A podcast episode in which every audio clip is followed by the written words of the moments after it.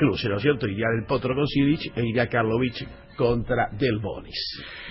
Denuncian que un hacker se robó tres millones y medio de pesos de una cuenta municipal. Todo pasó en la comuna de 25 de mayo. Transfirió la plata a más de 20 cuentas que fue retirada por ventanilla en distintos bancos. Un robo de blanco total. Horrible porque te afanan lo que no es tuyo. El que sabe esto un montón, no del hecho policial en sí mismo, sino cómo se puede hackear, es Gustavo Lema.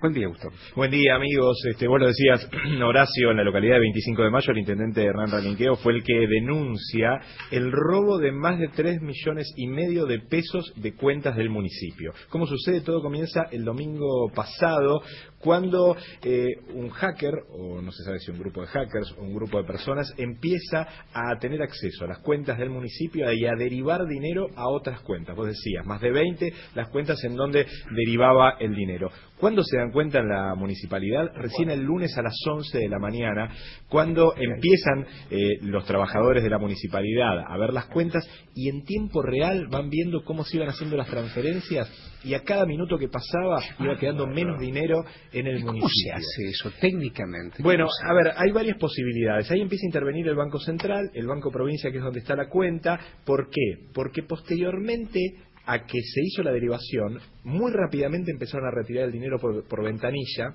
y entonces se retiraba de a 100 mil. ¿Todo pasó en 25 de mayo?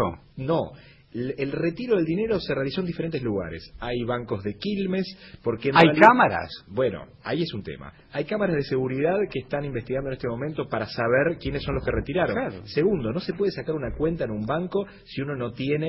Otra cuenta. Otra cuenta. Entonces, a las cuentas que fue derivado ese dinero... Cuenta sobre cuenta. Claro, entonces ahí hay, alguien tiene que poner la cara porque el que retiró, por lo menos, o retiró con un documento fraudulento, que eso es una posibilidad. 20. Es difícil. 20 documentos. Por eso. Es, difícil retirar tanto dinero. Tres palos y medio. Por eso. No puede retirar.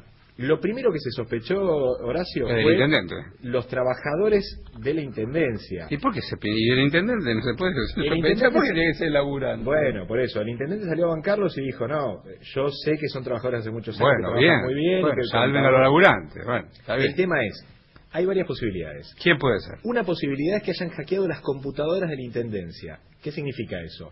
hackearon de alguna manera, entraron a una página, esa página les cargó algún tipo de virus, un spyware, que son unos bichitos que lo que hacen es, te pueden robar los datos que tenés, por ejemplo, de las claves de acceso de las cuentas.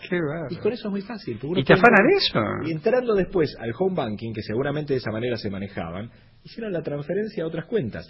Esa es una posibilidad. La otra posibilidad es que directamente hayan hackeado al Banco Provincia, que es ah. algo posible, pasa. ¿Qué sucede, Horacio? Un montón de veces hackean las cuentas de home banking de los bancos. ¿Qué sucede? No nos enteramos. Porque en general, eh, por la necesidad de que la gente siga utilizando el home banking, se cuidan los datos de los delitos cometidos. Yo tengo un amigo que trabaja específicamente en delitos relacionados con cajeros ah, automáticos. ¿Y qué te contó? Y la realidad es que hay muchísimos más delitos de los que nos enteramos en los medios medios que realmente suceden con los sistemas de seguridad de los bancos. Pero para que nosotros sigamos usándolo, para que sigamos confiando, en general se resguardan y aparte porque tienen grandes seguros.